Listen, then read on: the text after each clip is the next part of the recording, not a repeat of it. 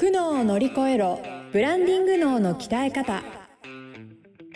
この番組は日々挑戦を続ける経営者の皆さんに向けて会社のブランディングに関するお役立ち情報をお届けしていくトーク番組です。これまで200社以上の相談支援をしてきたコーポレートブランディングの専門家宮前美幸が分かっているようで分からないブランディングのポイントについて分かりやすく解説していきます。企業のファン作りをお手伝いするビジネスツールファンステの提供でお送りいたします。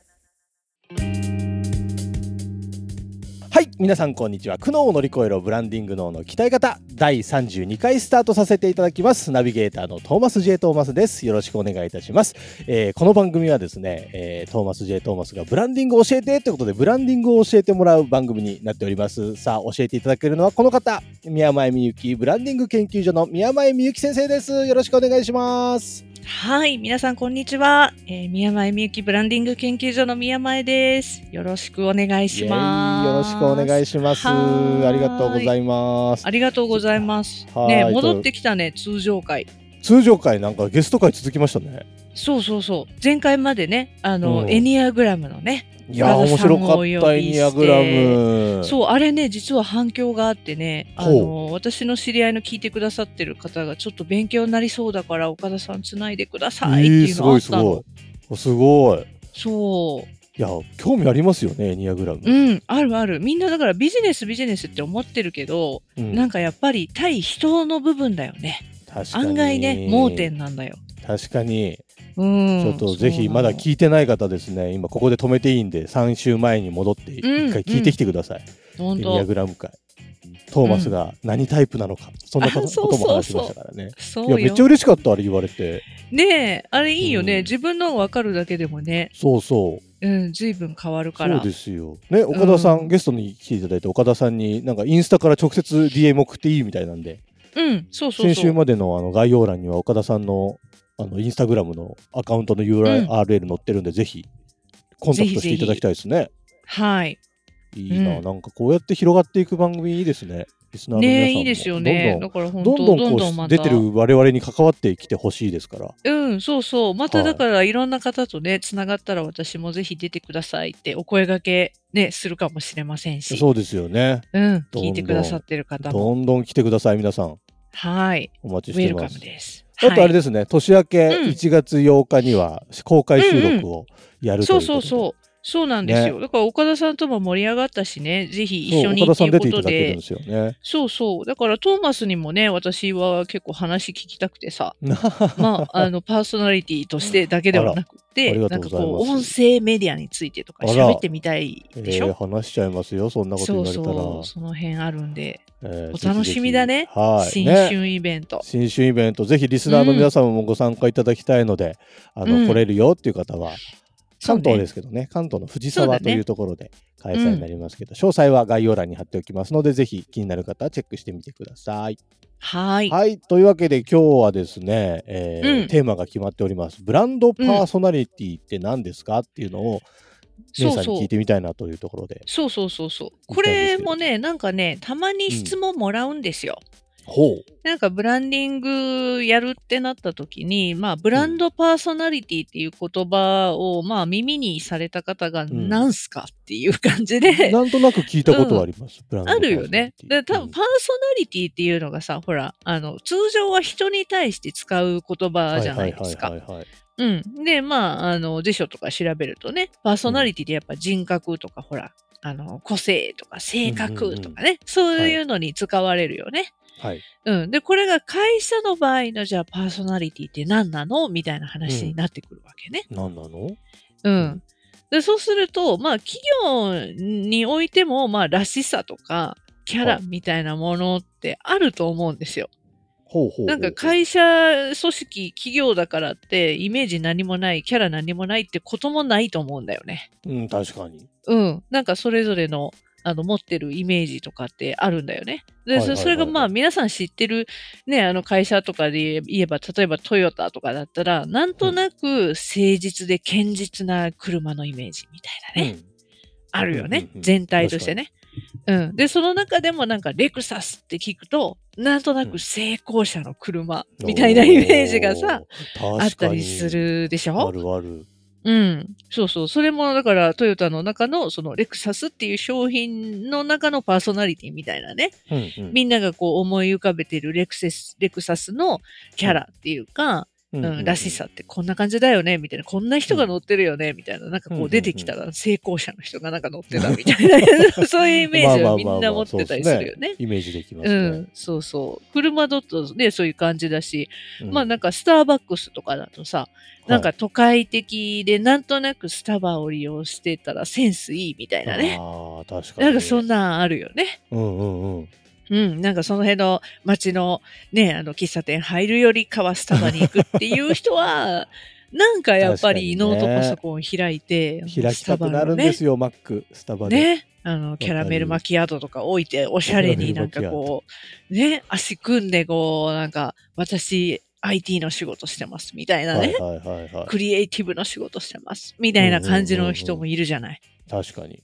うん、なんとなくおしゃれ、都会的、センスがいい、みたいなのが、みんなが抱いてるスタバのパーソナリティだよね。おー、なるほどねうん。そう。で、今そこのパソコンを開いてるよねっていう話になって、じゃあ多分、あの皆さん今、リスナーの方もこう思い描いてると思うのね。スタバの中でこう、なんとなく、なんか都会的な格好して、ノートパソコン開いて仕事してる人を描いてるのね。描いてるじゃあそのパソン。コン多分アップルじゃねえみたいな。ああ、そうですよ。うん。トーマスもさっき思うよねマックって言っちゃったもん。アップあ、ルですよそうそう。嘘でしょ ?Mac って言ったよね、今ね。言った言った。そう、自動的にイメージが多分紐づいてるんだよね。うん。でそうすると、Mac は Apple でしょ？うん。だ Apple のパーソナリティ、ブランドパーソナリティはクリエイティブな感じだよね。ああ、はいはいはいはいはい。そうそうそうそう。なんかデザイナーとか、うん。なんかそういうマーケッターとか、なんかそういうそっち系の、なんか、俺はちょっと頭脳派だみたいな、うんみたいな感じの。クリエイティブを推したいみたいな、なんかで、Mac を使ってるうん俺、いけてるみたいな、うん。うん、そういうイメージだよね。アップルの商品。それはあるそうそうそう。そう。そうすると、アップルっていう会社のブランドパーソナリティって、なんかクリエイティブより、なんかちょっと最先端みたいな、なんかそういほうイメージ、性格だよね。うんうんうんうん。確かに。うん。っていう、まあ、こういう感じで、例えばみたいなのを出すと、うん。まあ、トヨタとかレクサスとかね、今、スタバの話とか、アップルの話とかしましたけど、まあ、やっぱり企業のらしさとか、その商品、そのなんかブランドのライン使ってる人の、なんかイメージ、キャラみたいなんでやっぱあるよね。で、それそれをブランドパーソナリティと呼んどるわけですよ。なるほどなるほどなるほど。うん。うん。ほで、それが、じゃあなんで会社にそんなパーソナリティ必要なんみたいな話になるわけ。で、それが、あの、パーソナリティは人によく使うよねっていうね、前段のうん。話ありましたけど、うんまあなんか人間関係で私たちがいろんな方とね、あの人間関係築いてて、ああ、うんさすがにトーマスらしい発言とかあるじゃん。なんか、ああ、トーマスっぽいみたいな。はいはいはいはい。なんかあるじゃん。なんか知り合いとかさ、あのん先輩とかでも、ああ、誰々さんっぽいですみたいな。なんか、尊敬しますみたいなのとか、逆にマイナスもあると思うのね。うんあれ？なんとかさん、なんか、なんとかさんっぽくない行動、言動しちゃってるけど、どうしちゃったんだろうみたいなこととか、あるあるある。あるよね、人間関係でね。うんうんでそうするとね、あの、いい意味ではいいんだよ。ああ、うんなんとかさんらしくてすごいですはいいんだけど、うんなんか、あれ？なんかキャラにない発言急に態度を取り始めて、え、どどうしようみみたいな。あの人なんか最近変わったよねみたいな。で、うん若干友達減るみたいな。あるかも。あると思うんです。でそれは人間関係でそういうことがあるように、うんなんか人間同士でも一貫性がない人ってなんかこう、不信感を抱かれがちみたいなのってあると思うんだけど、なるほど。それはもう会社も一緒じゃん。なるほど。うん。そうなの、そうなの。だからなんか、ね、あの、トヨタが誠実で堅実そうなイメージなのになんか急にイケイケのイメージとかなったら、え、どうしたん？みたいな。なんでそんななんか、ね、なんか暴走族が好みそうな、なんか型の車とかだったらびっくりするやん、なんか。どう、どうした？どうした？みたいな。確かにそれね。そうなるし、なんかスタバ行ったら、急に、まあ、いつもはジャズとか流れてたのに、うんうんうん急になんかヒップホップのイケイケのイェイ、イェイとかって流れてたら、ちちょっとスタバに対してどうしたって思うじゃなるなるないですか。なる。うんなんかうるさいんですけど、今日、みたいな話とかなっちゃうから、うんそれはやっぱり会社においても、その一貫性を保ってるかどうかってすごく重要だよね。ほうー。そうなのよ。なるほどね。で、そのためにブランドパーソナリティがあると、それを指標にしてというか指針にして、会社そうそうそう全体で動いていけるってことなんですか？うん。そうなの。だからブランドパーソナリティはさ、なんかそういう、なんていうの、かっこいいキャッチコピーとかじゃなくていいんだよ。なんか僕らはこういうイメージだよね、みたいな。なんかこう落ち着い。た、ゆったりしたとかさうんうんじゃなくてなんかスピーディーとか、うん親しみやすいとかさ、うんうんあるじゃん。それ、それはね、あのスピーディーとかだとなんかね、アスクルとかそんな感じじゃん。あはい なんかすぐ頼んだらすぐ来るみたいなさ。そうね、確かに。うん、それ、それスピードとかそういうの大事だよね。うん俊敏性みたいなことになってくるよね。うんうんうんうんうんうん、でももっとゆったりしたあのサービスの方がいいものとかもあるでしょ、うんなんかエステとかさ。はいはい。うん。まあエステも今いろいろあるからね。自分でエステとかもあるからね。自分で、ね、セルフエステ流行ってる。そうそう、セルフでやるのとかはお手軽さっていうのがやっぱりね、うんうんうんあの重要になってくるけど、それを求めてないエステのお客さんもいるじゃん。確かに。なんか全部あの人間の手で丁寧に、あの血流流してデトックスしたいみたいな人もいるじゃん。はいはいはいはい。うん、でなん、かあの手術始まる前になんかあのホットアイマスクでなんかやったりとかアロマで落ち着いてからやってほしいみたいな人もいるじゃん。はいはいはいはい。でそれはやっぱり違うよね設定が同じ業種業態でもね。はあはあはあ。うんうーん。そうなんだよこういうブランドパーソナリティもやっぱり言葉で、うん言葉に落とし込んで社内に浸透させていくのがいいんですかね。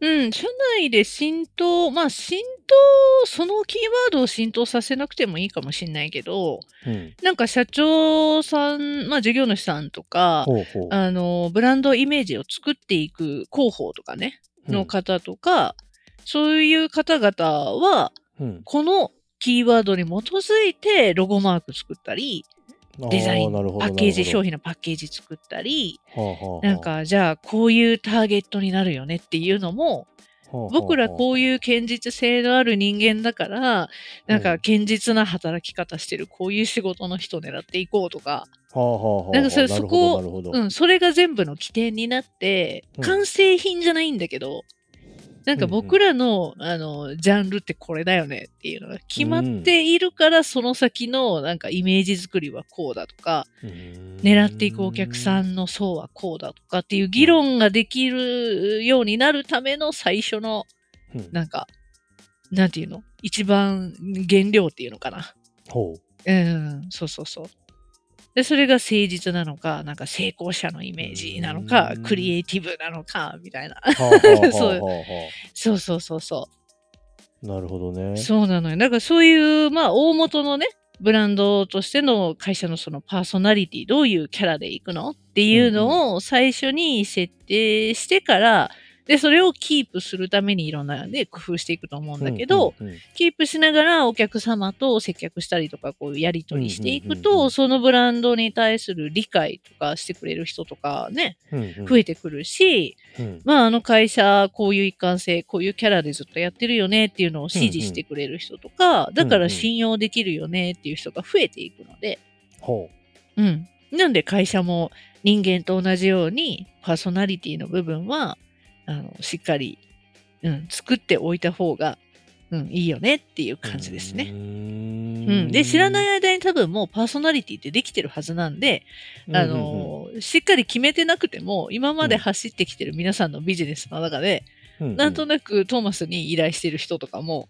はい。なんかもうトーマスのパーソナリティで評価してる部分があると思うんだよね。そっかそっか。そうそうそう。だからそれをね、もうこ今月もう12月だしさ、うん一旦あなたの会社はどんなパーソナリティみたいな感じで考えてみてほしいよね。なるほ。ど。そう。うーんそうこれまでやってきたこととかをちょっと振り返りながらそうあ。こういうところが自分のパーソナリティかもしれないなっていううんようなのをうんうん振り返ってみる、そうそうそうそう。お客さんに聞いたりしてもいいかもしれないですねあ、聞いたりしたりするのいいですよ。あのーね、あの、お客さんとの距離感がどうかっていうのは人それぞれあると思うけど、うんうん。もう年末だし、なんか、あのね、コロナも明けて、忘年会プラスなんか、うんうん。お世話になったお客さんにね、あの、物を送る人もいるだろうし、一緒になんか飲みましょうみたいな方もいるじゃないですか。うん。で、そういう時に、あ、今年本当にお世話になりました。ちなみになんでご依頼いただけたんですかね？とか、どういうところが良かったですか？みたいなのをご飯食べながらさ、うん、率直に意見聞いてもらうとすごくいいかも。もいいじゃないですかそれ、うんやりましょうよ年末だし、ねうん、我々もやりましょうねとか言って。そうですね ね確かにね そうそう。そうなんですよ。へえいいこと聞いた気がします、うん、みんなあるよね。